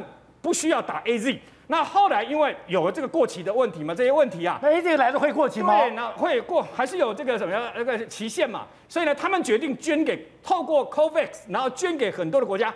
这如果没有意外的话呢，那么这一批日本疫疫苗如果真的捐给台湾，数目不会低于一百万剂，也就是说是，而且会在六月就马上，因为他们有现货，有现货愿意捐。那么如果没有意外的话，你刚刚刚刚说了，一百万、五百万，那还有一个五十万，所以呢，六百五十万剂马上，如果最快的话，下个月六月马上就可以进来。所以呢，事实上呢，也表示说，除了政府之外，那么民间很多热心的这个机构呢，他们也想尽办法要帮忙台湾找疫苗。好，所以鸿海现在台湾最迫切的就是疫苗了。我们在节目中去年就开始讲了。疫苗是最后的武器，你没有疫苗，你永远不可能正常的生活。现在大家也理解了。现在昨天本以为说破局的郭台铭本来要买这个疫苗，现在还在进行吗？而且非常可能从这个。上海复兴买来 BNT 吗？我先澄清一下，因为刚刚瑞德哥讲了一个数字，让我有点害怕，大家会以为郭台铭是潘娜，因为他刚刚讲说五百万剂一百二十亿，我可能要纠正一下，就是五百万剂的话，大概是落在五十到六十亿这样的数字。但是当时本来其实郭台铭董事长是有讲到说他想要买到一千万剂，那可能就真的要到。澄清一下，那个是五百万剂到一千万剂的价格，对，是一百二十亿以内。是是是，所以这个部分的话，其实他买的价格，我我们看起来都是一个蛮正常的价格。那确实，当时在讨论的确实是上海复兴的 BNT，但是当然也不排除，其实他也有一些专家也在帮他看其他的品牌或其他的国家，还可以买别的品牌。这个其实本来就是啊，不管是像佛光山有美国原厂娇生的疫苗，或者是一些其他的管道，其实郭董他本身在永龄基金会就有一个很强很庞大的医疗团队。所以其实，在这些医疗团队，他有自己的药商。其实我就讲嘛，像比如台康，台康本身也在代工高端的疫苗啊。所以其实，在这些情况之下，其实郭董确实是，如果说今天要讲说哪一个民间企业，或者是呃，就是呃，比如说地方人士好了，就是要有能力可以去承接去买这样的疫苗的话，其实郭董确实是在这个过程当中，他自己有他自己的专业的团队，他也同时有足够的资金可以去做这样子的事情。那今天其实，昨天其实我在宝杰哥节目就有特别一直在。讲说进行中啦，进行中。只是当时我就是不知道是说，哎、欸，其实柯建明总召一直讲破局，可是其实呃，就我的了解是，其实郭董并没有任何的，就是退缩，他其实都持续的在努力去突破。那今天下午两点记者会所公布的这一个八项文件的申请，这件事情也让就是我们讲说，就是今天不管是郭董或者是佛光山好了，大家如果想要来帮就是国家买疫苗，好，或者是说捐疫苗。其实他们就会有迹可循，知道要怎么走这个程序。但是这个程序走到最后，到底会成或不会成？当然，我觉得这就考验了我们的指挥中心跟我们中央政府是不是有办法放下政治的一些考量。我觉得我是非常期待说。那我很好奇是，那郭台铭现在跟上海复星谈到什么样的程度？我如果说今天已经有着这六项的这个要程序的话，我明天就可以了吗？后天就可以了吗？我下礼拜就可以递件了吗？呃，我想当然，其实这八项文件里面，当然有几项确实是某几款疫苗，它可能会比较需要特别去准备。冷链。有举例讲，冷链的话，可能对于 BNT 的类型的疫苗，它可能就会比较特别需要，因为毕竟那就是可能政府也要协助，因为毕竟到时候的配送或施打，这个需要我们从卫福部的专业用公权力来处理协助的地方，所以这一块确实会比较辛苦一点。那再来是还有一个很有趣的，那你们冷链有把把握？你有技术做这个冷链吗？呃，其实基本上，我就看我刚刚讲了，其实郭董本身他有一些相关的一些呃做药的团队，那所以比如说像台康，或者是像你讲说国光好了，其实詹启贤董事长跟他也是有蛮好的一个交情，所以在这部分的话，我是蛮不担心。如果说今天郭董都没有办法组出一个专业团队来做这个疫苗的专案申请的话，我觉得全台湾可能也很难找到人。那第二个我想要讲的是说，其实呃我们现在目前也遇到另外一个问题，就是说。最近其实大家都在讲说，比如说 BNT 疫苗没有药证，或者是我们讲说，其实现在交生疫苗也可能会遇到一样的状况。那大家就在讲说，到底这个药证的申请，因为当时陈时中说，那你们都没有来申请啊，我怎么知道要把这个药证申请下来？但是现在大家就把发现说，原来 AZ 疫苗当时的这个药证是由卫福部来疾管署来做申请的，自己申请。对，所以就是大家就会觉得奇怪。那因为其实我们刚刚讲到的，不管是 BNT、莫德纳或者 AZ 这三款疫苗，其实都是。呃，包含欧美、英、欧、欧、欧盟、英国、美国，甚至 COVAX，其实都有通过的。所以那就不知道为什么卫福部要特别说，哎，除了 AZ 以外，BNT，那你要来申请啊？那为什么我们不直接把 COVAX 我们会拿到的这几款国家的，其实国际都已经有授权的这些疫苗，我们就直接把药证申请下来？那这样的话，其实不管是企业或者是地方政府，他们要申请这些呃，比如说专案进口这些疫苗的时候，就省去了所谓什么申请药证这种问题。那我们现在担心远水救不了。进口现在如果是你们申请，你们有把握什么时候可以拿到台湾来嘞？对啊，所以这个我觉得我昨天就是讲了一句话，就是接下来就是看政府的效率跟速度了。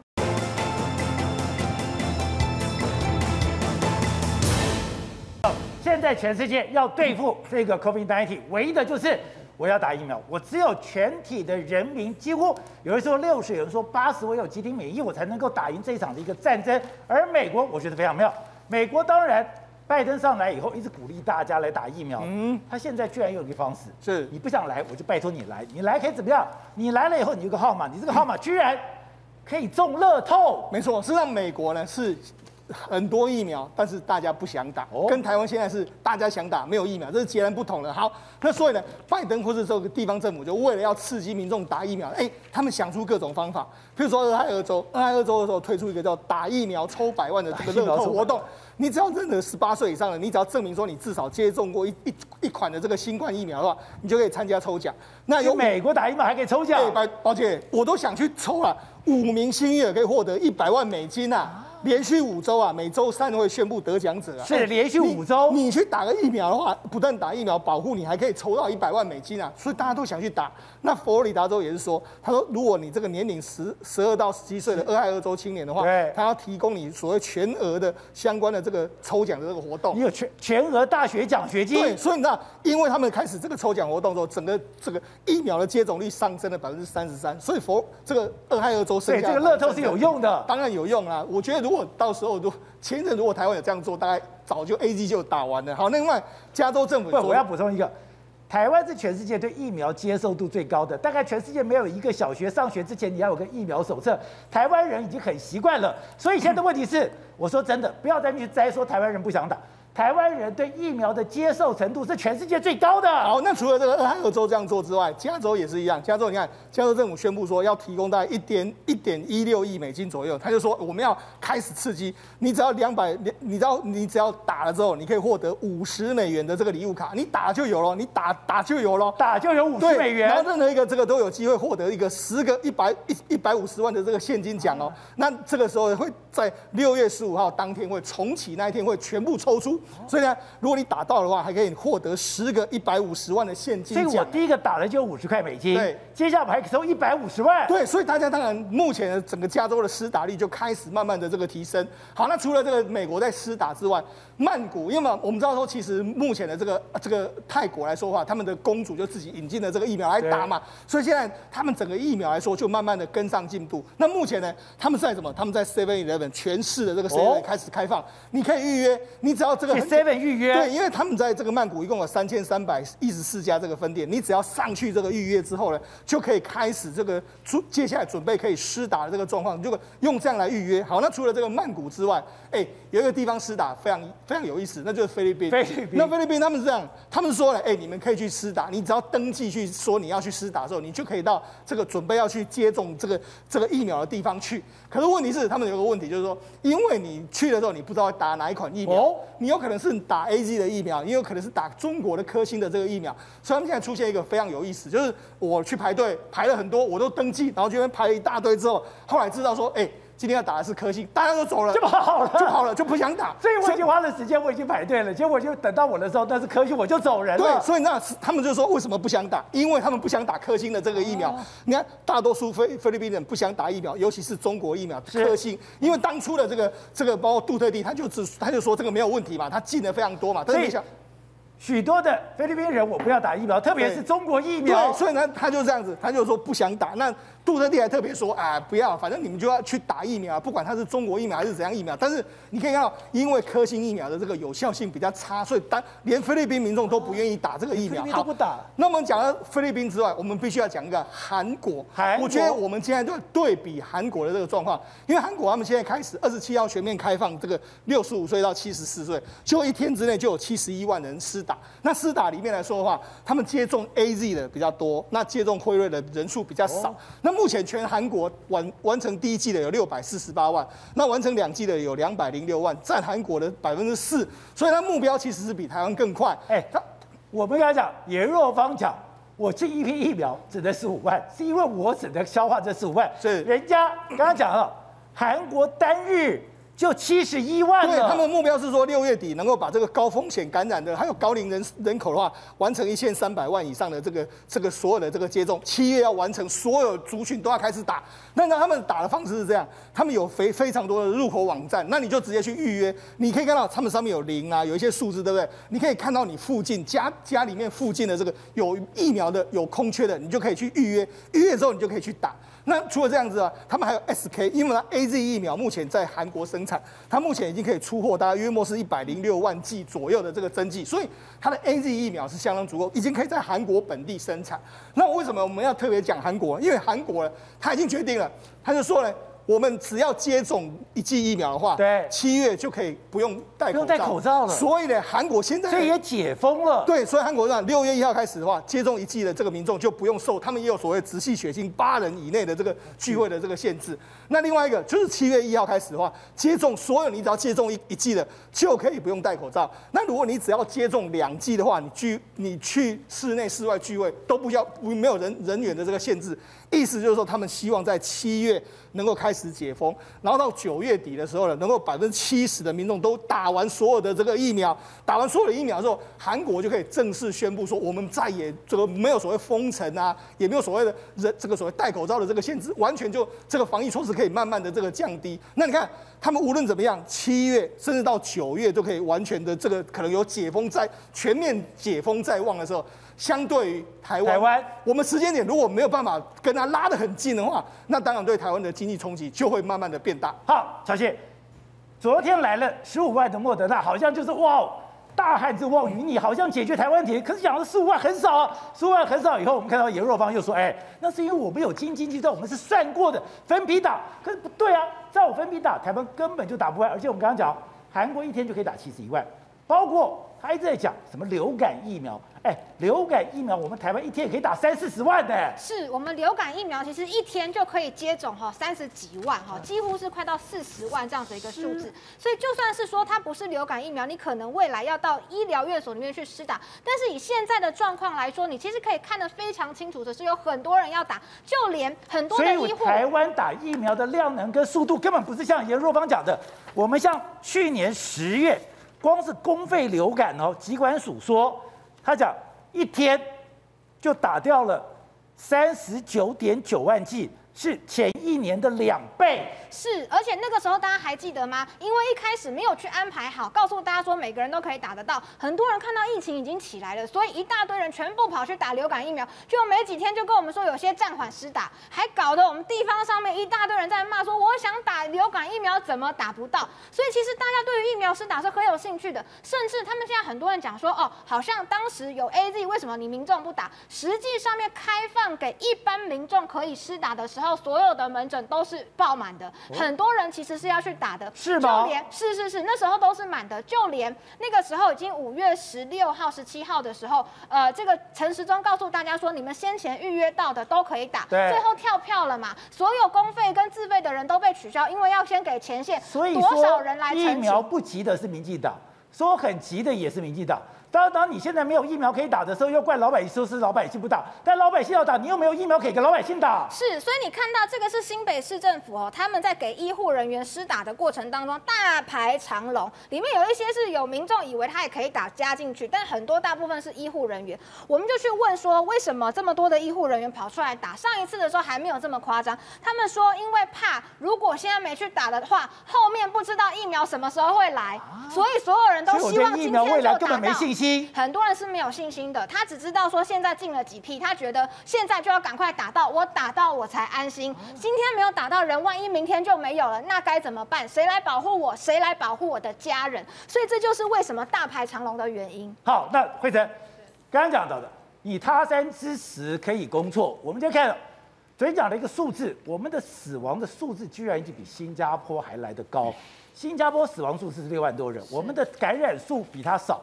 我们的死亡数居然比它高，然后我们就看到为什么新加坡可以这样控制，是因为原来新加坡是真的是超前部署，他们在事情所有发生的时候，我该怎么去买疫苗，我该怎么样去处理急诊的人数，我该怎么样去分布我的分仓分流，甚至我连整个输送的这些紧急输送的设备我都准备好了。是呃，最主要的就是新加坡，人家现在讲说，尤其这一次疫情在。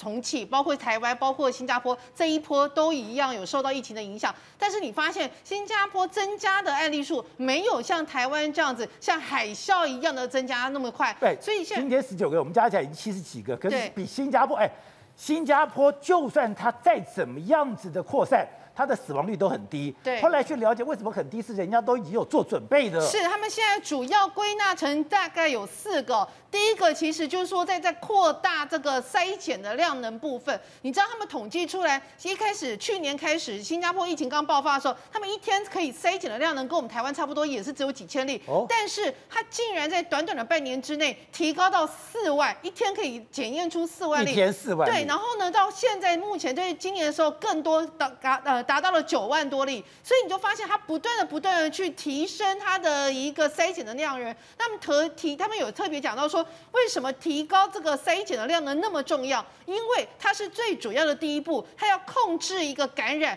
不要让那个整个那个医疗体系的量人被瘫痪掉，所以它是非常重要的一环。第二个就是他们广泛的去新建所谓的社区的护理站，而这个社区的护理站，其实在中国就是被称为所谓的方舱医院，哦，是吗？那可能在美国会被称被称为是野战医院，类似这样的情况。那他们去举例说，像以新加坡来讲，它个世博会的展场空间总共放了大概八千个病床哦。那他们这个其实目目的在为什么？就就是要去分仓分流，那他这个八千病床有提供一些医疗的咨询室。药局、淋浴间、厕所、洗衣间、WiFi 免还有免费的理发跟财务咨询哎，而且还要进一步照顾到患者的个心理健康。当然，血压机、血氧机、温度计这些都都是必备的。对。那他们每一天呢，都把它区分，怎么区分呢？它分成十个十个厅，十个厅里面每一个厅固定会有的一个医生是三到四个。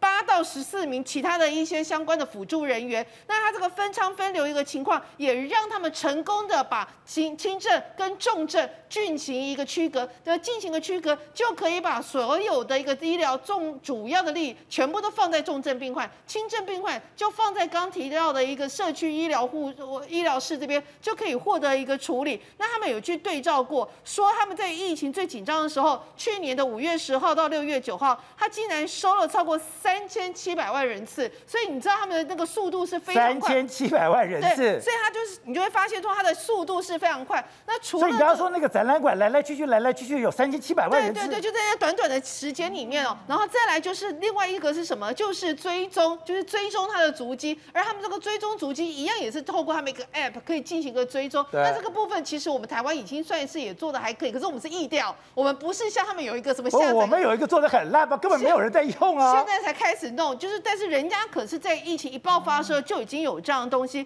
再来就是还有一个很重要的是他们善用志工，就是呢他们去广招一些已经退休的，虽然我们现在台湾有在弄，但是他们在当时在新加坡一下子一口气可以征集三千名一个相关的志工跟退休的医护人员，而这些医护人员就协助在这个裁剪，然后以及他的一些相关的测试上，所以让他们整个速度变得非常快。那另外连他们很厉害是连救护车他都可以进行分流，就说载了这个救护车，对，就说如果你是重症的，他就出动重症的救护车；如果是轻症的，他就用轻症的车子，就会变成不会让你好像一下子这个人看起来好像是轻症，但事实上他其实是很严重的，所以他们就会有进行一个这样相关的分流。所以新加坡是真正做到重症跟轻症跟无症状的分流，都做到分流。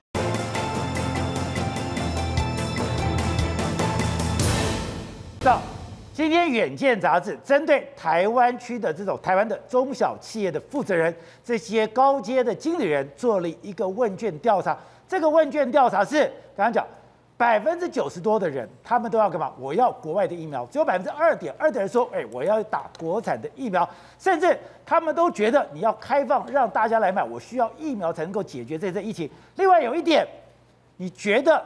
谁该负最大的责任？就是现在的防疫要负最大责任，竟然是蔡英文。蔡英文认为你要负最大责任的人有百分之五十，苏贞昌二十一，陈世忠只有十二。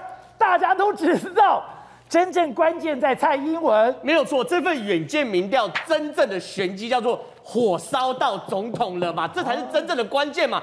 其实他当然问了很多对于指挥中心满不满意啊，喜欢打什么疫苗啊，等等等等的。当然了，以现在这种状况，民调不可能高。可是里面问了一个很关键议题，到底谁要负最大责任嘛？结果呢，五十点五趴是蔡英文呢，苏贞昌行政院长占二十一点三趴，陈世忠指挥官十二趴。所以说两边加起来，你看哦，苏贞昌跟陈忠加起来还没有蔡英文的多哎。所以换句话说，现在整个民怨或者是对于整个防疫的不满，是蔡英文在扛。所以这才是整份民调真的让蔡英文不可承受之重的地方。而且我们看蔡英文，他今天退缩了。本来讲今天疫苗要由中央来统筹，而且我们一定只能跟原厂，不然我我们会有安全其他的顾虑。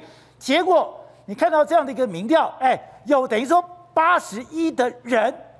是不赞成这个说法的，没有错。所以这件事情往下看，蔡英文当火烧到蔡英文的时候，蔡英文要一个一个来拆炸弹，对不对？其实现在为止，炸弹就两个，一个是疫苗，一个是指挥中心每一天的校正回归，到底在讲什么？没有人知道。先讲疫苗，蔡英文礼拜三才定调，所有的疫苗要由中央统一向原厂购买，对不对？可这民调出来了，请问你同不同意？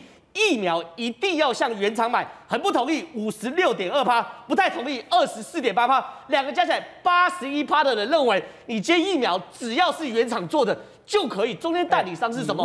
外包装是什么？我说，你远见问的是都企业代理、企业商人，企业商人都知道，你买东西本来就跟代理商买，你完全违背市场原则嘛？哎，你把全世界当笨蛋吗？就像你买 B N W 也是跟范德买，不是跟德国总厂买吗？所以这件事情很清楚的事情。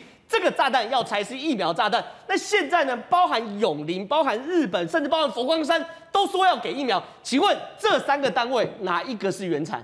没有人是原厂嘛？日本政府也不是原厂，佛光山念阿弥陀佛的也不是原厂嘛？永林现在弄专案办公室也不是原厂嘛？可是他们手上是货真价实的原厂货。请问你蔡英文接不接到？这是第一个大困难。讲白，没有疫苗，蔡英文的政权就垮掉了，所以他就不得不妥协。人民的力量越大声，政府你除了接受，别无他招。